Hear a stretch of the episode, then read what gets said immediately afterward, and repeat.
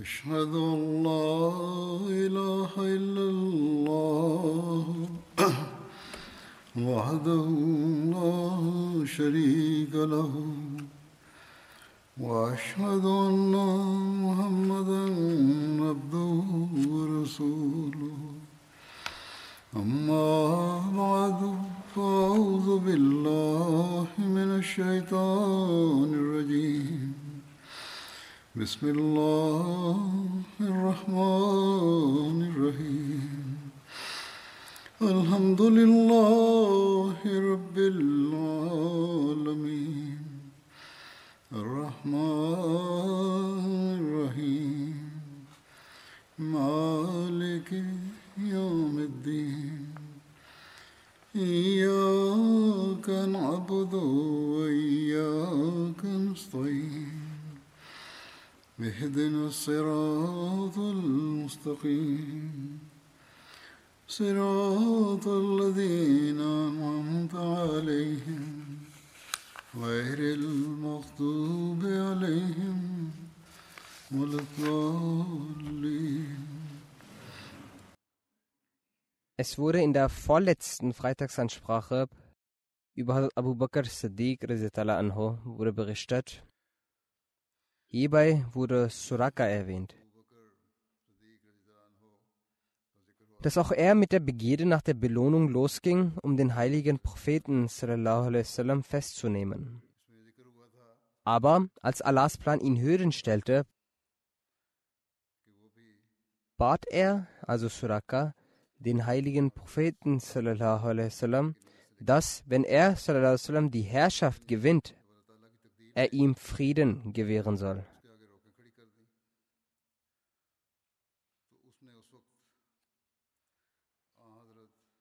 Dies hat er auch verschriftlichen lassen. Dazu gibt es einige Überlieferungen. In einer Überlieferung heißt es, dass der heilige Prophet seine Rückkehr ansprechend sagte, Suraka, wie wirst du dich fühlen, wenn die Armreifen von Khosrow in deinem Arm sein werden? Suraka drehte sich erstaunt zurück und sagte, Khosrow bin Hormus? Der Prophet sagte, ja, Khosrow bin Hormus. Dann in der Khilafat-Ära von Umar anhu, wurden Khosrows Armreifen, Krone und sein Gürtel gebracht. Hazrat Umar anhu, rief sofort Suraka und sagte, streck deine Hand aus.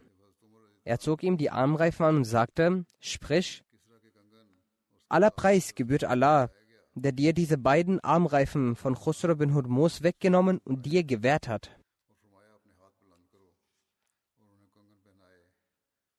Es wird auch überliefert, dass es nicht während der Reise der Auswanderung war, sondern als der heilige Prophet von Hunain und Daif zurückkehrte. Dass Suraka bin Malik bei Jorana den Islam annahm. Jorana ist der Name eines Brunnens auf dem Weg von Mekka nach Daif, in der Nähe von Mekka. Der heilige Prophet sagte zu Suraka, wie wirst du dich fühlen, wenn du die Armreifen von Khosrow tragen wirst?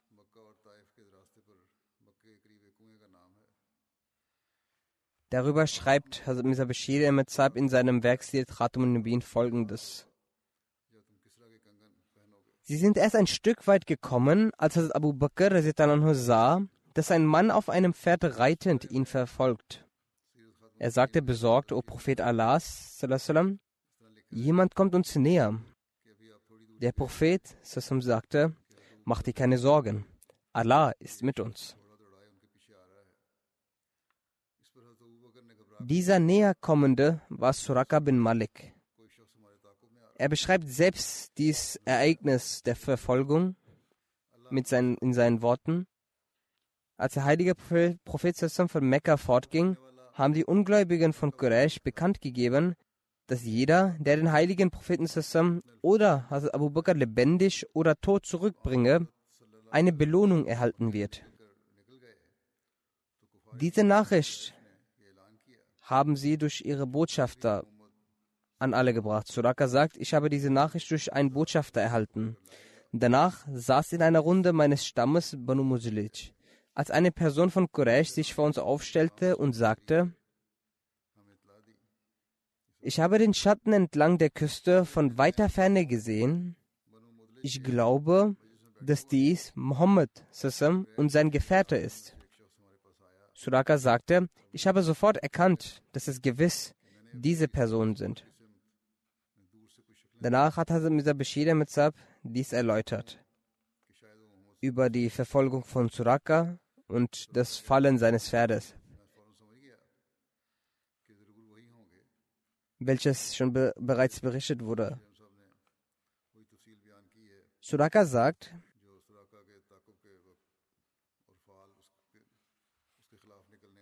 Aufgrund dessen, was mir widerfahren ist, wurde mir klar, dass die Sterne es mit dieser Person gut meinen. Der heilige Prophet wird jetzt endlich siegen.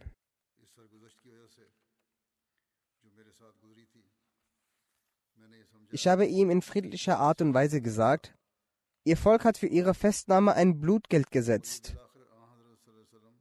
Und Leute haben schlechte Absichten ihnen gegenüber. Ich selbst bin auch ursprünglich mit dieser Absicht gekommen, aber nun werde ich zurückkehren.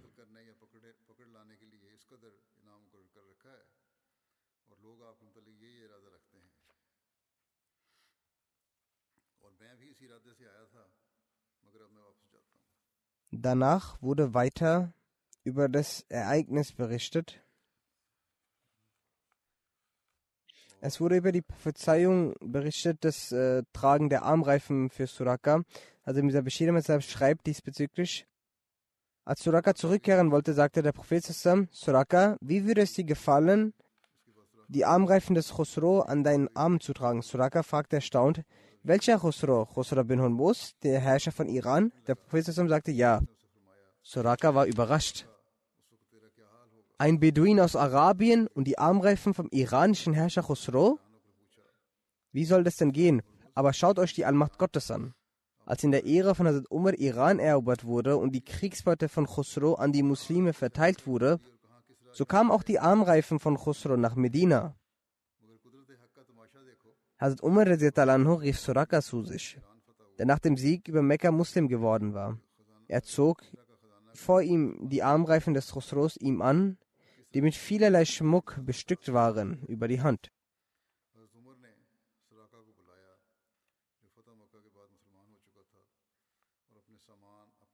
Also Muslim erwähnt diese Begebenheit und sagt, die Mekkaner verkündeten, dass jene Person, die den heiligen Propheten zusammen oder Hazrat Abu Bakr gefangen nahmen und den Mekkanern übergaben, ob tot oder lebendig, sie würden mit 100 Kamelen belohnt werden. Diese Bekanntmachung wurde allen Stämmen in der Umgebung Mekkas mitgeteilt.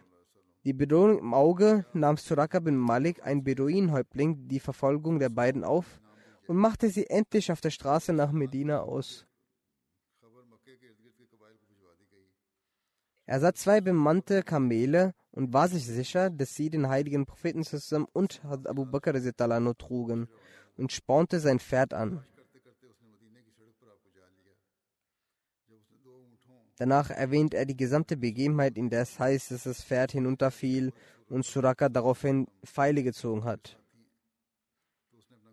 Weiter wird erzählt, dass Suraka sagte, der heilige Prophet zusammen redet mit Würde und drehte sich nicht um.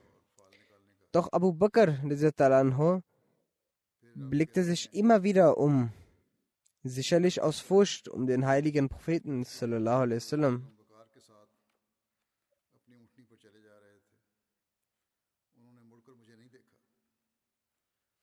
Nachdem er die Verfolgung im Detail erwähnt hat, schreibt er Muslim anha, als Suraka wieder umkehren wollte, erhielt der heilige Prophet Sassam eine Offenbarung über die Zukunft. Und er Sassam sagte, Suraka, wie würde es dir gefallen, die Armreifen des Khosros an deinen Armen zu tra tragen?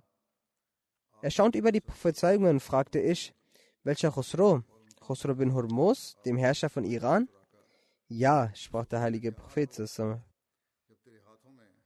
16 bis 17 Jahre später ging diese Prophezeiung wortwörtlich in Erfüllung. Suraka nahm bereits den Islam an und begab sich nach Medina. Der Prophet sallam, starb und nach ihm wurden erst Abu Bakr und dann Umar die ersten Khalifen des Islam. Die wachsende Bedeutung des Islam veranlasste die Perser dazu, die Muslime anzugreifen. Doch anstatt die Muslime zu unterwerfen, wurden sie selbst von ihnen unterworfen.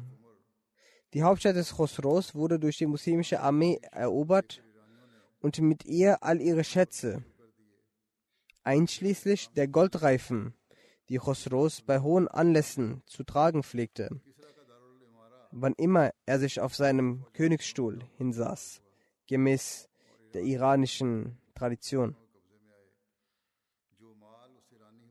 Nach seinem Übertritt zum Islam pflegte Suraka seine Verfolgung des, des heiligen Propheten voller Stolz zu beschreiben und zu erzählen, was sich zwischen ihm und dem heiligen Propheten sallam, zugetragen hatte. Die Muslime hatten die Kenntnis davon, dass der heilige Prophet ihn ansprechend gesagt hatte, Suraka, wie würde es dir gefallen, die Armreifen des Khosros an deinen Armen zu tragen? Als die Beute des Krieges Fazit Umar ausgebreitet wurde, sah er die Goldreifen von Khosrow und erinnerte sich, dass zur Zeit der Schwäche und Hilflosigkeit der heilige Prophet seine Heimat verlassen musste und nach Medina ausgewandert ist. Dabei haben Suraka und andere die Verfolgung deshalb aufgenommen, weil sie die Belohnung von 100 Kamelen erhalten wollten. Zu dieser Zeit waren diese Worte des heiligen Propheten Suraka, wie würde es dir gefallen, die Armreifen des Khosros in deinen Arm zu tragen? Eine große Prophezeiung über das Ungeschehene.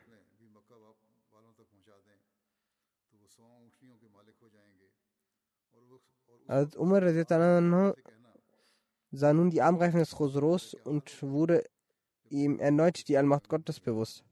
Er sagte, dass Suraka gerufen werden soll.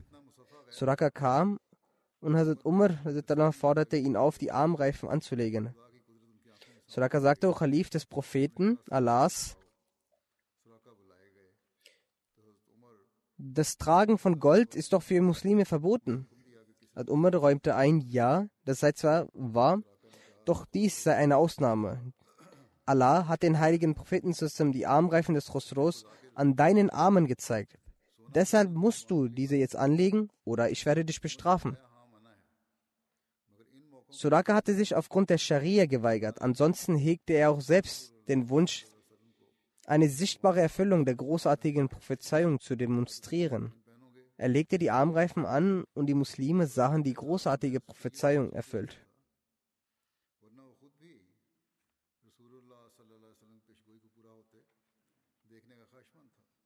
Des Weiteren heißt es, dass auf der Rückreise Leute einer Karawane, die die Quraysh für die Suche losgeschickt hatten, Suraka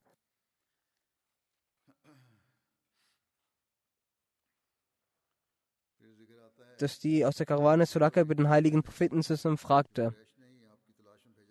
Suraka hat den Leuten der Karawane weder eine Aussage über den heiligen Propheten getätigt noch sonst was. Darüber hinaus hat er auf eine solche Art und Weise mit ihnen gesprochen, dass die Verfolger sogar wieder zurückkehrten. Während dieser Auswanderung eine, ereignete sich eine Begebenheit über Umm Mabad. Während dieser Auswanderung stoppte die Gruppe vom Propheten zusammen in der Nähe eines Zeltes, um nach Nahrung Ausschau zu halten. Das war das Zelt von Umm Mabad. Umm Mabad hieß eigentlich Adka, Adka bin Khalid. Sie gehörte zum Banu Khazab, dem Sta zum Banu Khabab des Stammes Khuzar. Sie war die Schwester von Hazrat Hubaysh bin Khalid, der ein Gefährte war und ebenfalls Aussprüche des heiligen Propheten überlieferte. Der Ehemann von Umm Mabad hieß Abu Mabad. Auch über ihn heißt es, dass er Aussprüche des heiligen Propheten überliefert hat. Er starb noch im Leben des Propheten. Der Name von Abu Mabad ist unbekannt. Das Zelt von Umm Mabad befand sich am Ort Gudad. Gudad ist ein Dorf, Dorf in der Nähe von Mekka, das einige Meilen südlich von Rarib lag. Hier befand sich auch der berühmte Götze Manat, der von den Bewohnern Medinas angebetet wurde. Umm Mabad war eine mutige und kräftige Frau. Sie pflegte ihn im Garten ihren Zelten zu sitzen und die Reisenden mit Essen und Trinken zu versorgen. Der Prophet und seine Gefährten fragten sie bezüglich Fleisch und Datteln, um sie diese zu kaufen, aber sie hatte nichts davon. In dieser Zeit war das Volk von Umm Mabad bedürftig und litt unter Hungersnot. Umm Mabad sagte, wenn wir es hätten, würden wir es vor euch nicht verbergen.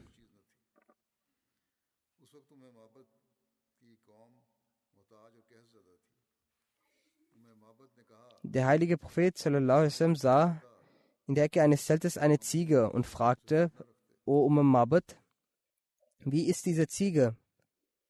Sie antwortete, sie ist so schwach, dass sie der Herde nicht mithalten kann. Das heißt, dass sie kein, gar nicht die Kraft dazu hat. Der heilige Prophet fragte, gibt sie Milch? Sie antwortete, sie ist viel zu schwach dafür. Es ist gar nicht möglich, dass sie Milch gibt. Der Prophet fragte, erlaubst du mir, sie zu melken?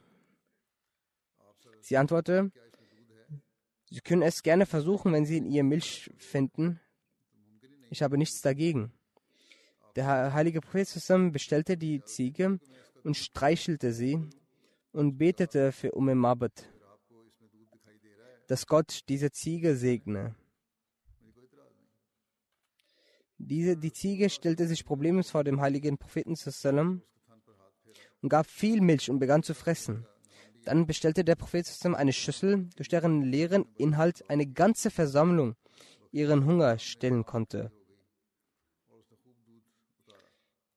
Der heilige Prophet molk darin so viel Milch, dass der Schaum die Oberkante erreichte. Dann gab er die Milch um im Mabad, bis sie satt war. Dann tranken die Gefährten, bis sie satt wurden. Und am Ende trank der Prophet als letztes und sagte, wer seinem Volke zum Trinken gibt, trinkt selbst als letztes. Nach einer Pause molk der Prophet erneut in dieser Schüssel, bis sie sich füllte und ließ sie bei Umm Mabad. Dann kaufte der Prophet diese Ziege und fuhr mit seiner Reise fort. Es steht geschrieben, einst waren der heilige Prophet und sein geliebter Gefährte Abu Bakr unter der Obhut von Engeln auf Reise. Die Mekkaner hatten aber noch nicht aufgegeben. Sie verfolgten immer noch den heiligen Propheten. In dieser Verfolgung gelang, gelangte eine Gruppe der Quraysh bis zum Zelt von Umm Mabad. Gleich als sie von ihren Reittieren hinabstiegen, fingen sie an, über den heiligen Propheten zu fragen. Umm Mabad erahnte es und sagte, Ihr fragt nach einer Sache, von der ich euch zuvor noch nie gehört habe. Und noch verstehe ich es, was ihr von mir wollt. Als sie etwas strenger wurde, sagte diese mutige Frau, Schaut, wenn ihr euch von mir nicht entfernt, werde ich die Leute meines Volkes rufen. Sie wussten über den Rang dieser Frau Bescheid, somit erachteten sie es am sichersten, zurückzukehren.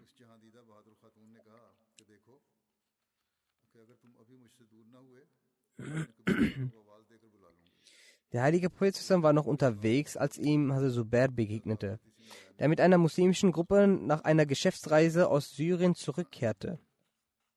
Also Zubair gab dem Propheten und Hazrat Abu Bakr weiße Klamotten zum Anziehen.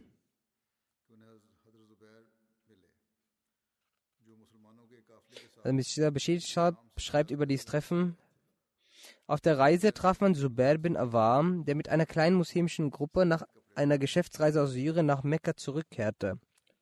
Er schenkte ein Kleidungsstück dem heiligen Propheten sallam, und eins hat Abu Bakr welches weiß war, und sagte,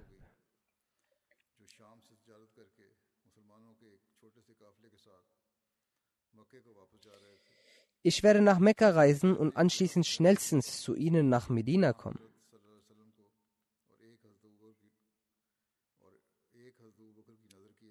Dann gibt es noch eine Überlieferung aus Sahih Bukhari. Manchmal geschah es, dass andere vorbeiziehende Karawanen, die jetzt Abu Bakr aufgrund von geschäftlichen Reisen auf diesen Wegen trafen, fragten, wer denn dieser Mann sei, der mit ihm ist. Also Abu Bakr antwortete, dass er mein Wegweiser sei.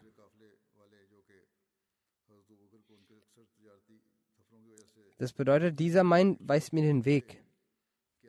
Die Leute nahmen ein, dass er ein Wegweiser wäre. Diesbezüglich schreibt Mirza Bashir mit Saab,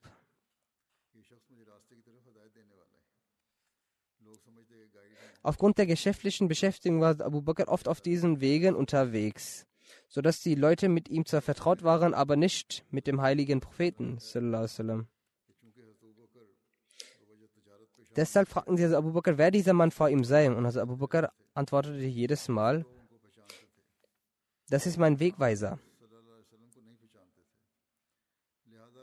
Die anderen Leute nahmen an, dass Abu Bakr einen Führer als Begleitperson mit sich nahm. Jedoch meinte Abu Bakr etwas ganz anderes.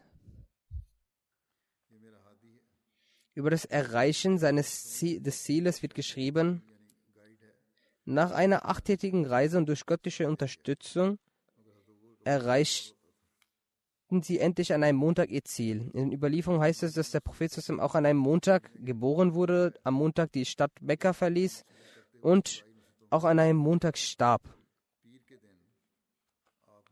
Kuba war der Name eines Brunnens, auf dessen hin auch das Dorf so benannt wurde,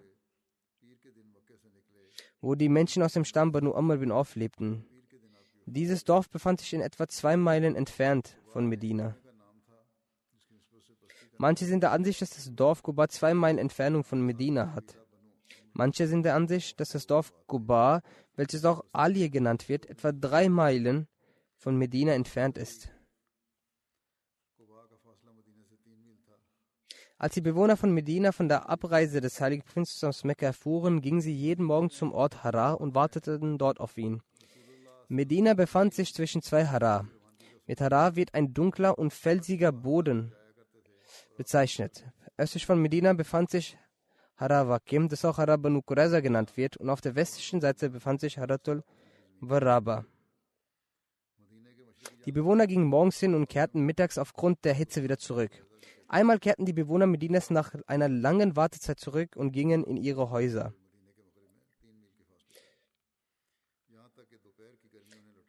Ein jüdischer Bewohner stieg auf sein Haus, um daran zu arbeiten, und erblickte den heiligen Propheten mit seinen Begleitern, die weiße Kleidung trugen. Er konnte diesen Anblick nicht widerstehen und rief laut,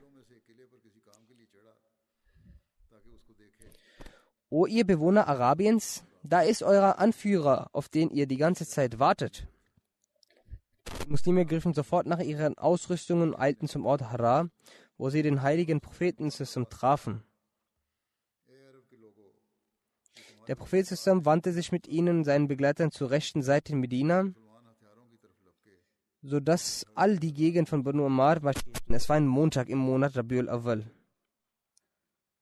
Also Abu Bakr erhob sich vor den Leuten, während der heilige Prophet sallam, ganz ruhig saß. Und diejenigen Leute, aus dem, die die Ansar waren, noch nicht den Propheten gesehen hatten, näherten sich Hazrat Abu Bakr und begrüßten ihn. Woraufhin Hazrat Abu Bakr, die Sonne strahlte auf den Propheten zusammen, woraufhin Hazrat Abu Bakr nach vorne trat und mit seiner Decke einen Schatten über den heiligen Propheten sallam, warf.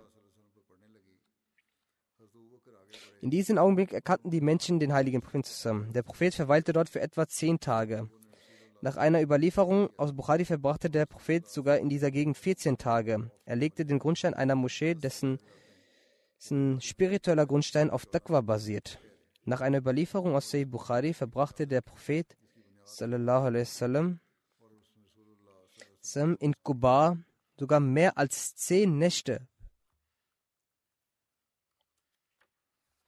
Also in einer Überlieferung heißt es, dass der heilige Prophet zusammen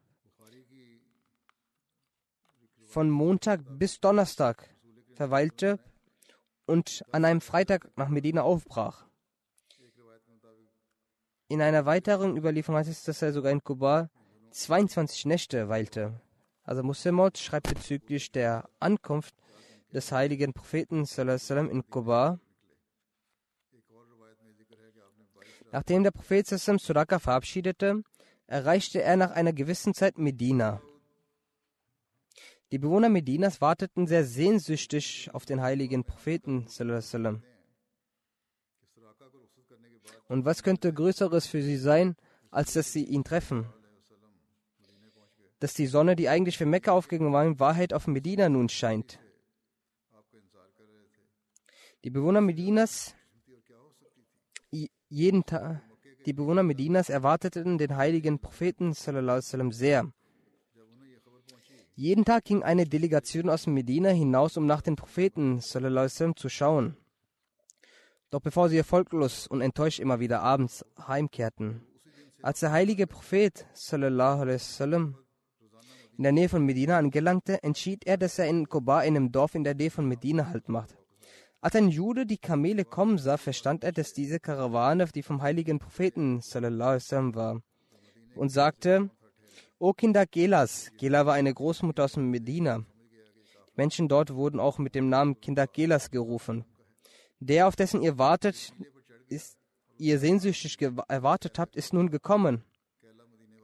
Alle Bewohner Medinas liefen nach Koba. Der Gedanke, dass der Prophet Sassam in ihre Stadt gekommen war, um Halt zu machen, bereitete in den Bewohnern Kobas eine fassungslose Freude.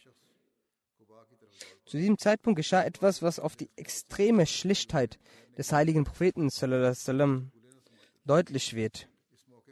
Die meisten Menschen Medinas waren nicht mit dem Aussehen des heiligen Propheten sallam, vertraut. Als der heilige Prophet außerhalb von Kuba unter einem Baum weilte und die Menschen von Medina zu ihm liefen, dachten Unwissende, dass aufgrund der schlichten Sitzweise des Propheten zusammen und als sie Abu Bakr sahen, der zwar im Alter jung war, aber weiße Haare im Bart trug und seine Kleidung auch etwas besser war, dass er, also Abu Bakr, der heilige Prophet sei. Und setzten sich sehr respektvoll in seine Richtung hin.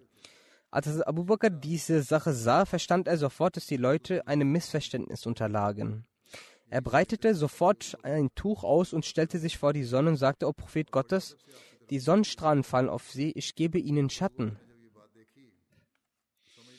Durch diese raffinierte Weise macht er die Menschen auf ihr Missverständnis aufmerksam.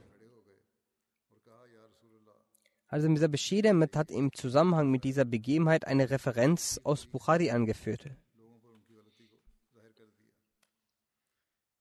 In Bukhari gibt es folgende Überlieferung von Bura bin Azib.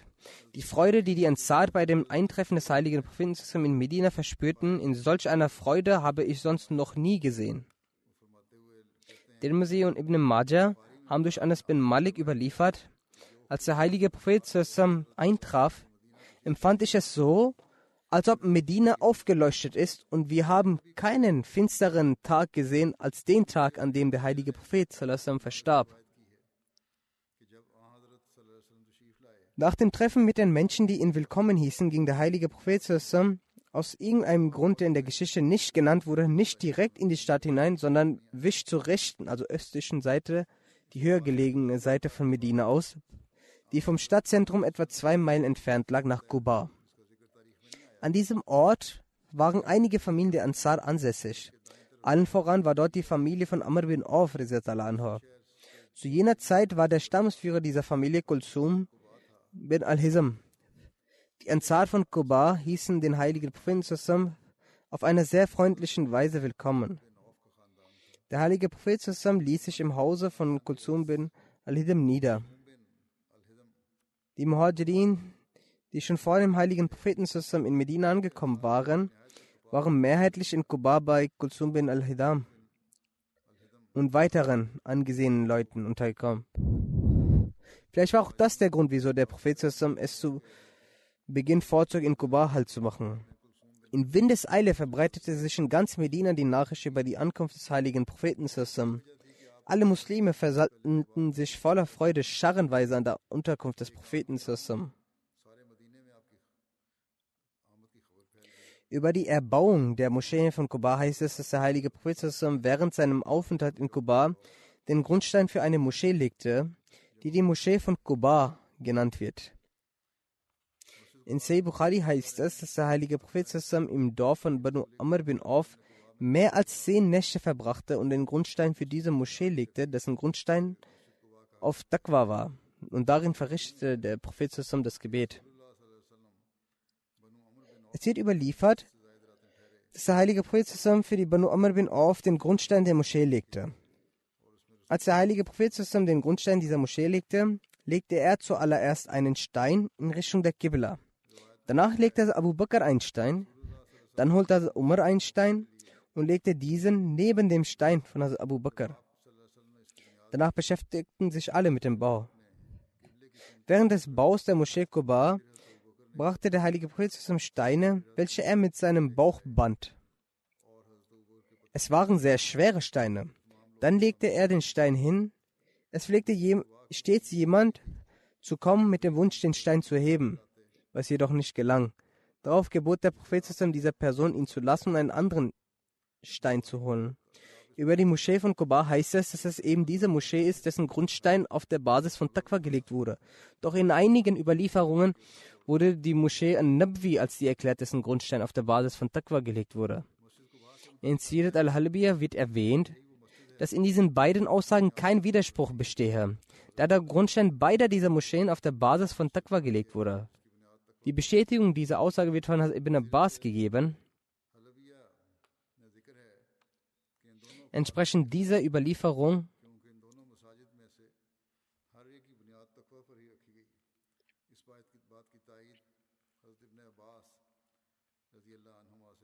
Entsprechend dieser Überlieferung hat er gemeint, dass der Grundstein aller Moscheen Medinas, worunter auch die von Kuba fällt, auf der Basis von Taqwa gelegt wurde. Doch die Moschee, über die der Vers explizit überliefert wurde, ist die von Kuba. Nach einem Aufenthalt von 10 oder 14 Tagen an einem Freitag machte sich der heilige Prophet von Kuba auf den Weg nach Medina. Als er auf dem Weg zu der Einwohnerschaft der Banu Salim bin aufgelangte, brach die Zeit des Freitagsgebet an. Der heilige Prophet verrichtete mit den Muslimen das Freitagsgebet in der Moschee am Tal Rahnuna und ihre Anzahl betrug 100. Das Tal von Rahnuna befindet sich im Süden Medinas. Nachdem er in dieser Moschee das Freitagsgebet verrichtet hatte,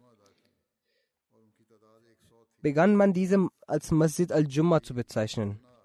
Dies war die erste Freitagsansprache bzw. das allererste Freitagsgebet, welches der heilige Prophet in Medina verrichtete.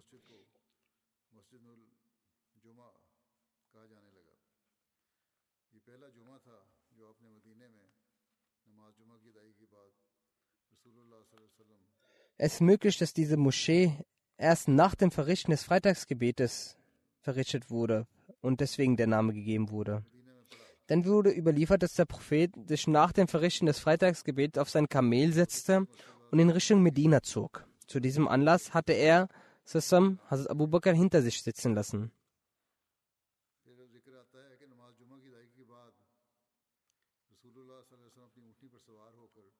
Aufgrund der Gier nach dem Kopfgeld haben sehr viele versucht, ihn zu verfolgen. In den Geschichtsbüchern wird eine Begebenheit folgendermaßen erzählt.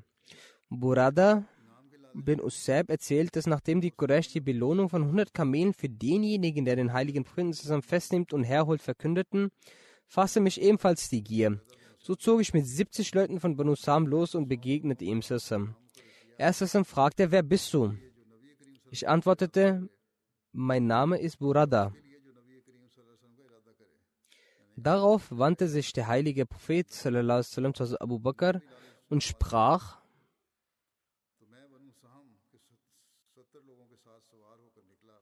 O Abu Bakr, unsere Angelegenheit ist erkaltet und berichtigt. Dann fragte er aus welchem Stamm bist du? Er sagte, ich bin aus dem Stamm Aslam. Prophet sagte, so soll Frieden sein. Dann fragte er, von wessen Nachkommen? Er sagte, aus Banu Sam. Der Prophet sagte, O Abu Bakr, dein Pfeil, also Sam, also dein Schicksal ist aufgegangen. Dann fragte Buraida den Propheten wer sind sie? Er antwortete, ich bin Mohammed bin Abdullah, der Prophet Allahs. Daraufhin sagte Buraida, ich bezeuge, dass es außer Allah keinen Gesandt, dass es keinen Gott außer Allah gibt und dass der Prophet Mohammed sein Prophet ist.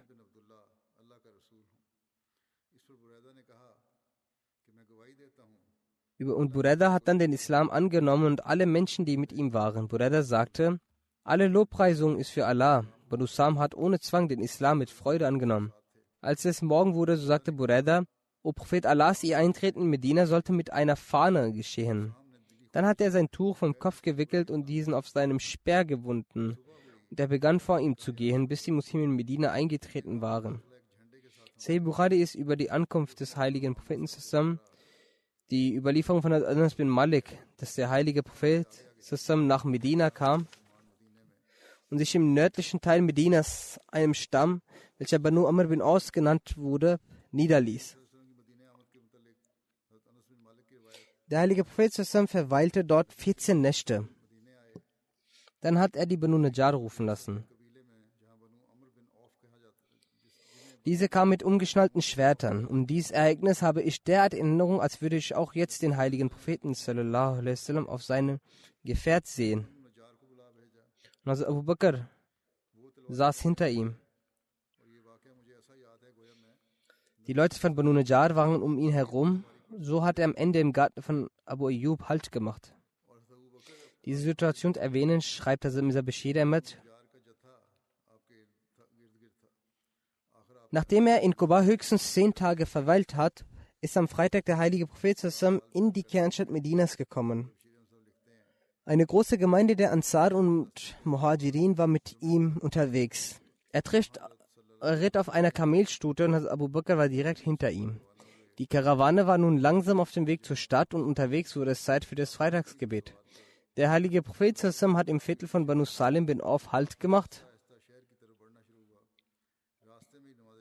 eine Freitagsansprache an die Gefährten gehalten und das Freitagsgebet geleitet. Die Historiker schreiben, dass auch wenn das Freitagsgebet begonnen hatte, so war es aber das allererste Freitagsgebet, welches er selbst verrichtet hat und danach hatte sich diese Art von Freitagsgebet fest etabliert. Dadurch wird ersichtlich, dass die Moschee später erbaut wurde. Nach dem Freitagsgebet ist die Karawane aufgebrochen weitergezogen. Unterwegs ging er an den Häusern der Muslime vorbei. Sie äußerten im Eifer ihrer Liebe O Prophet Allah, das ist unser Haus, unser Eigentum und unser Leben stehen zu Ihren Diensten. Ebenfalls haben wir auch Mittel zu Ihrem Schutz. Bitte lassen Sie sich bei uns nieder. Er betete für sie und schritt langsam weiter zur Stadt. Die muslimischen Frauen und Mädchen begaben sich voller Freude auf die Dächer und sangen.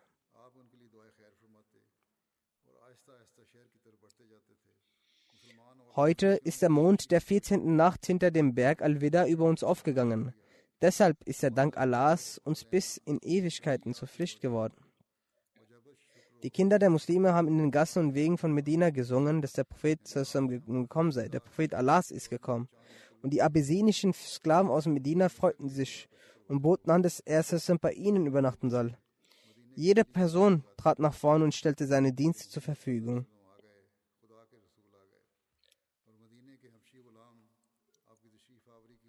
Der heilige Prophet sprach zu jedem ein Wort der Liebe, bis seine Kamelstute in das Viertel Banu Najjar gelangt war. An dieser Stelle standen die Leute von Banu Najjar mit ihren Waffen geziert in einer Reihe und standen zur Begrüßung bereit. Die Mädchen vom Stamm schlugen auf die Tamburinen und sangen. Das heißt, wir sind die Mädchen des Stamms Najjar und wie glückselig sind wir, dass Mohammed zusammen gekommen ist, um in unserem Viertel zu verweilen.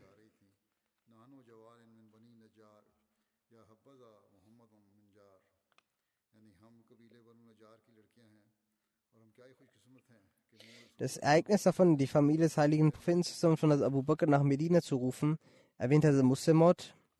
Nach einiger Zeit hat der heilige Prophet zusammen seinen freigelassenen Sklaven Zed, also einige Zeit nachdem er nach Medina kam, nach Mekka entsandt, dass er seine Familie nach Medina bringen soll. Da die Medina aufgrund dieser unerwarteten Ausladung etwas beunruhigt waren, waren die Tyrannereien für einige Zeit unterbrochen. Und wegen dieser Beunruhigung haben sie die Familien vom heiligen zusammen von Abu Bakr nicht belästigt. Daher kamen sie sicher nach Medina.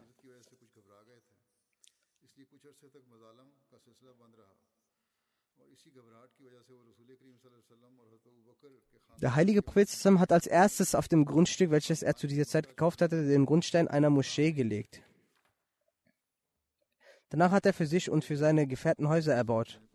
Nach der Auswanderung aus Medina hat Hazrat Abu Bakr in Sunnah bei Hazrat Hubab bin Asab verweilt. Sunnah ist im umliegenden Ort von Medina ein Fort, welcher von dem Prophet, der Prophetenmoschee, also Masjid Nabi, aus einer Distanz von zwei Meilen liegt. Also Khubayb war vom Stamme Banu Haris bin Kharza. Gemäß einer Aussage war der Wohnort von Hazrat Abu Bakr bei Hazrat Kharja bin Zaid. Nach einigen Überlieferungen hat Hazrat Abu Bakr in Sunnah sein Haus und seinen Arbeitsplatz, um Stoffe herzustellen, erbaut. Inshallah wird diese Erwähnung in Zukunft weitergeführt. Nun möchte ich einige Verstorbene erwähnen. Von diesen ist die erste Erwähnung vom Verstorbenen Herr Jodi Asghar Ali Khassar, der auch ein Gefangener auf dem Wege Allahs war. Er war der Sohn von Herrn Muhammad Sharif Saab Klar aus Bawalpur. Am 10. Januar erkrankte er in Gefangenschaft und verstarb auch in diesem Zustand im Krankenhaus. Deshalb gilt er als ein Märtyrer und wird als Märtyrer gezählt. Laut den Details wurde gegen den Verstorbenen am 24. September 2021 im Polizeirevier Bagdad al-Jadid entsprechend dem Paragraph C 295 Beleidigung des Propheten, Gott bewahre, die Anschuldigung der Beleidigung des Prophetentums erheben sie sofort gegen Ahmadis. Gegen ihn wurde eine Anzeige erstattet und am 26. September wurde er verhaftet. Nach der Verhaftung war der Verstorbene im Gefängnis von Bawalpur. Im Gefängnis erbrach er Blut und sein Zustand verschlechterte sich, worauf er am 4. Januar 2022 ins Krankenhaus von Bawalpur eingewiesen wurde, wo seine Behandlung im Gange war.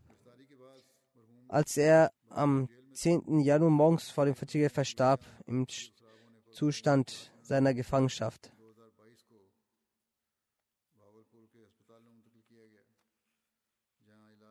Zum Zeitpunkt seines Todes war der Verstorbene 70 Jahre alt.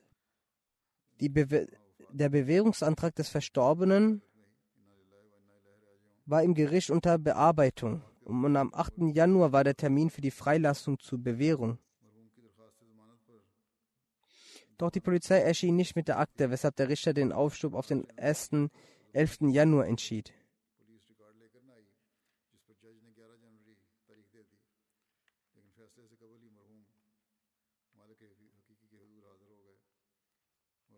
Der Verstorbene verbrachte drei Monate und elf Tage in Gefangenschaft auf dem Wege Allahs. Er hatte 1971 im jungen Alter nach dem Matric-Abschluss selbst das Bett abgelegt und war der Ahmediyat beigetreten. Seiner Familie war er der einzige Ahmadib. Nach dem Beitritt zu Ahmediyat erlebte er oppositionelle Umstände. Trotzdem blieb er standhaft. Vom FC College absolvierte er ein MSc in Mathematik. Während des Studiums aufgrund der Annahme von Ahmediyat stoppten seine Eltern die finanzielle Unterstützung, sagten ihm, dass nun, wenn er die Ahmediyat verlässt, künftig die Bildungskosten bezahlt werden, sonst nicht. Trotz dessen blieb der Verstorbene standhaft und gab Kindern Nachhilfe und dadurch deckte er seine Bildungskosten. Letztlich ließ der Vater des Verstorbenen beeindruckt von seiner Standhaftigkeit und seiner Gottesfurcht später von der Gegenwehr ab und aus Angst, dass der Ahmadi-Sohn vom Besitz des Nicht-Ahmadi-Vaters ausgeschlossen wird, übergab er ihn schon zu seinen Lebenszeiten seinen Anteil. Diese Wohltat machte sein Vater mit ihm. Der Verstorbene war mit der Gnade Allahs ein Musi gewesen und äh, mit dem Anteil von ein, ein Achtel. Er nahm eifrig an den finanziellen Derigat teil.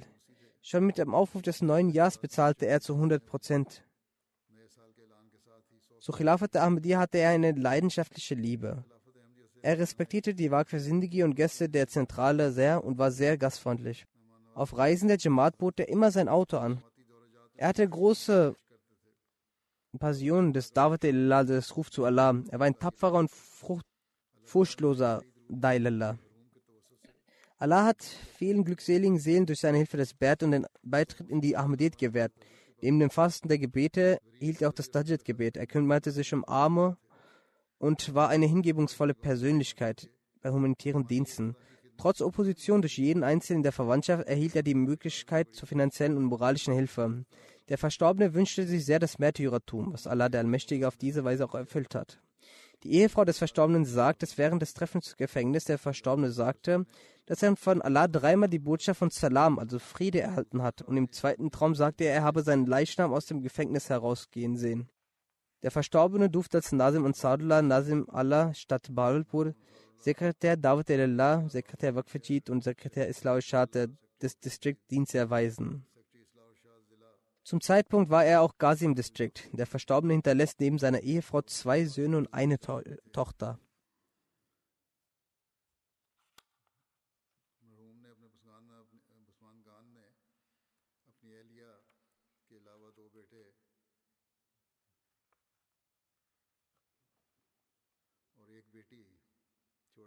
Beide Söhne befinden sich außerhalb des Landes und auch die Tochter befindet sich in Kanada.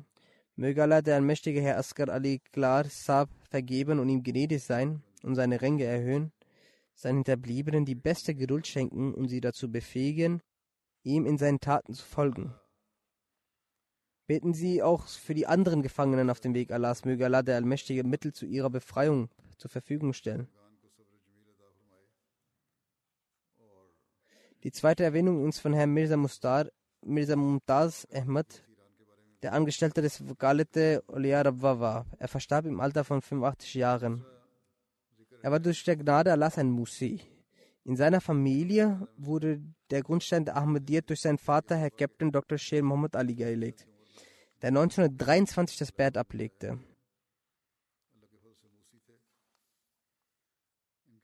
Herr Mirza Mumtaz begann in seiner Jugend in 1964 im Büro Amanat der Rikiji als Schreiber Dienste zu erweisen und bis zu seinem letzten Atemzug arbeitete er 58 Jahre lang in diesem Dienst. Er heiratete die Tochter von Herr Jordi Muzaffaruddin Bengali Majda Begum. Durch sie gewährte Allah ihm zwei Söhne und eine Tochter.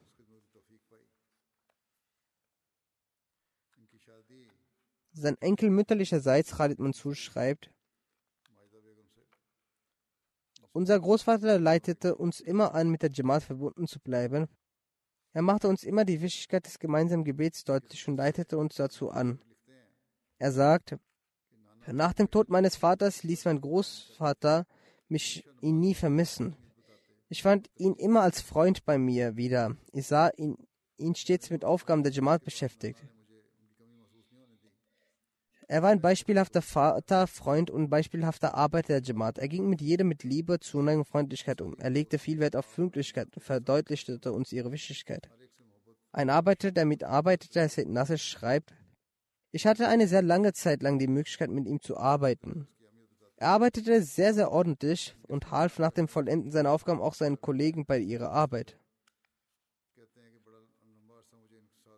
Dann gibt es einen Murabi, Herr Lukman Sakib, sagt, ich habe gesehen, dass er trotz gesundheitlicher Schwäche die ihm überlassenen Angelegenheiten bereitwillig und in ausgezeichneter Weise erledigte. Bis zu seinem letzten Augenblick war sein Gedächtnis hervorragend. Er konnte über ein Jahr alte Ereignisse sofort sagen, dass diese Angelegenheit in jenem Ort an jedem Ort abgeheftet ist. Er mochte reine Witze und genoss sie auch, aber es war nicht seine Art zu plaudern. Die Zeit, die er nach dem Erledigen seiner Aufgaben über übrig hatte, verbrachte er damit, sich auf seinem Stuhl im Büro zu setzen und alte Mappen zu lesen. Dr. Sultan Mubashir hat auch über ihn geschrieben, er hatte große Demut. Obwohl er ein höher gestellter Arbeiter war, wartete er, bis er an der Reihe war und zeigte niemals Eile. Wann immer er zum Krankenhaus kam, er hatte insbesondere die Eigenschaften der Dankbarkeit und des Pflichtgefühls inne. Auch die Eigenschaft der Geduld besaß er. Selbst bei einer langen Krankheit und extremem Schmerz zeigte er nie Ungeduld. Er hatte auch keinen großen Bekanntenkreis, bis auf einige Arbeitskollegen. Ich habe ihn auch immer sehr ruhig mit wenigen Freunden erlebt. Und auch bei seinem Weg von zu, vom Haus zur Arbeit und von der Arbeit zu Haus war dies seine Gewohnheit. Jedenfalls arbeitete er mit großer Mühe und verbrachte sein Leben in Aufrichtigkeit und Treue. Möge Allah der Allmächtige ihn vergeben und gnädig sein und seinen Nachkommen dazu befähigen, seine Tugenden fortzusetzen. Die nächste Erwähnung ist vom pensionierten Oberst Colonel Herr Abdul Khalik, welcher der ehemalige Verwalter des Fazl Umr Krankenhauses war. Er verstarb in den vergangenen Tagen im Alter von 97 Jahren. Durch die Gnade Allahs war er ein Musi. In seine Familie wurde die Ahmadiyyat durch seinen Vater, Herr Mir Muhammad Alim, gebracht, welcher 1919 das Bert ablegte. Wobei Dr. Abdul Khalik das Bert 1938 ablegte.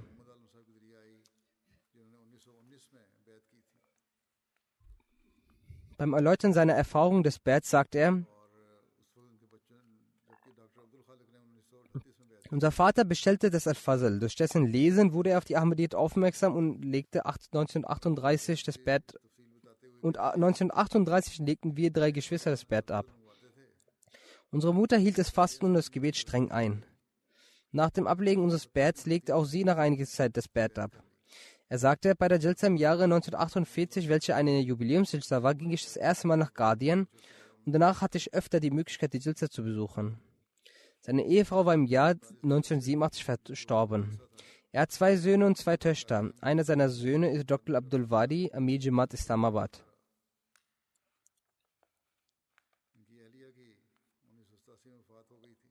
1974, als die Bhutto-Regierung das grausame Gesetz beschloss, Ahmadis zu Nichtmuslimen zu erklären, kündigte Herr Doktor seinen staatlichen Beruf und stellte seinen Dienst dem Nusrat-Jahan-Programm zur Verfügung.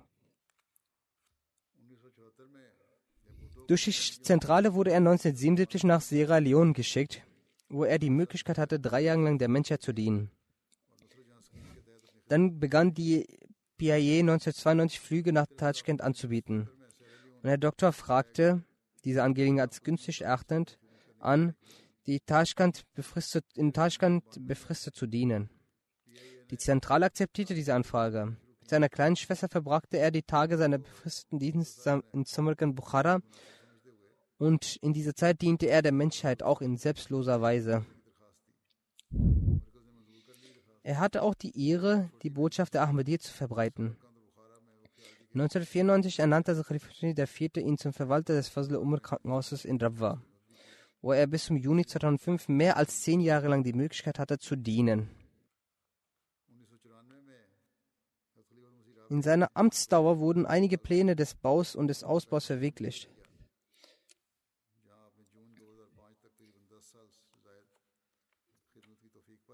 Dann wird über ihn geschrieben. Es ist möglich, dass ein Kind dies geschrieben hat.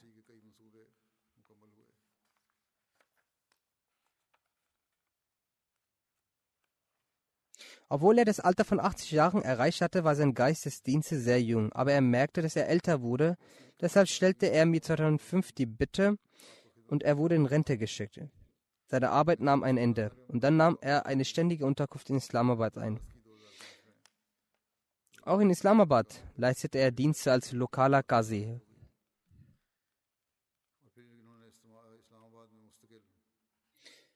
Sein ältester Sohn, Dr. Abdul schreibt,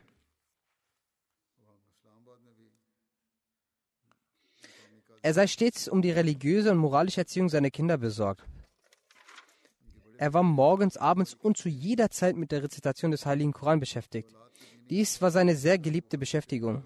In wichtigen Angelegenheiten traf er jeden Beschluss im Lichte des Heiligen Koran. Sein Schwiegersohn Dr. Muzaffar Ali Nasser, der auch der stellvertretende Amir des Distrikts Wakand ist, sagte,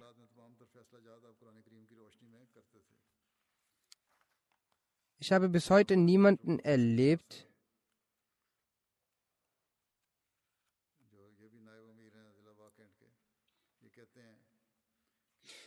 Er sagt, ich habe bis heute niemanden derart den ganzen Tag den Koran rezitieren gesehen. Er liebte den Koran. Als er einmal aus dem Krankenhaus entlassen wurde, wurden die Angestellten traurig darüber, wer ihnen nun den Koran vorlesen würde.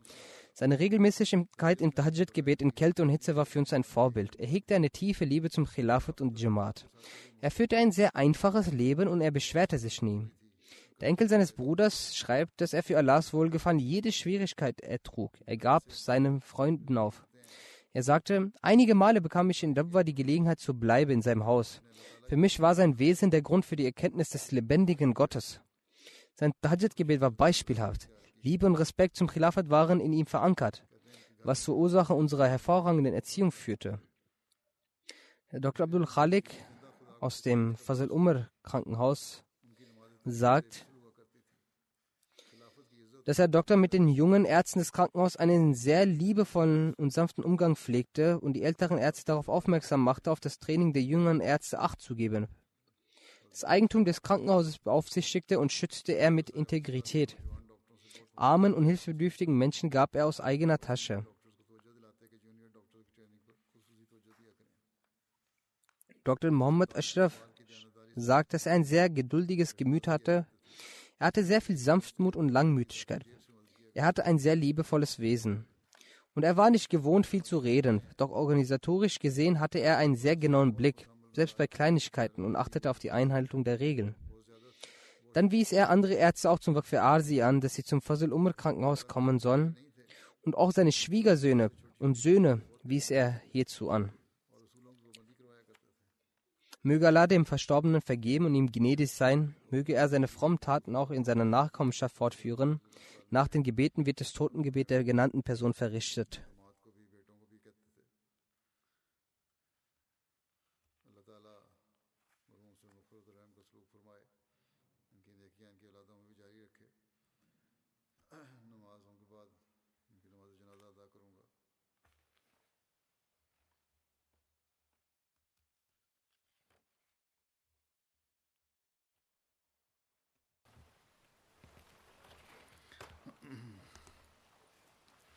الحمد لله الحمد لله نحمده ونستعينه ونستغفره ونؤمن به ونتوكل عليه. ونعوذ بالله من شرور أنفسنا ومن سيئات أعمالنا. من يهده الله فلا مضل له ومن يضلل فلا هادي له. ونشهد أن لا إله إلا الله. ونشهد أن محمدا عبده ورسوله. عباد الله رحمكم الله. إن الله يأمر بالعدل والإحسان. وإيتاء ذي القربى وينهى عن الفحشاء والمنكر والبغي يعظكم لعلكم تذكرون. اذكروا الله يذكركم وادعوه يستجب لكم ولذكر الله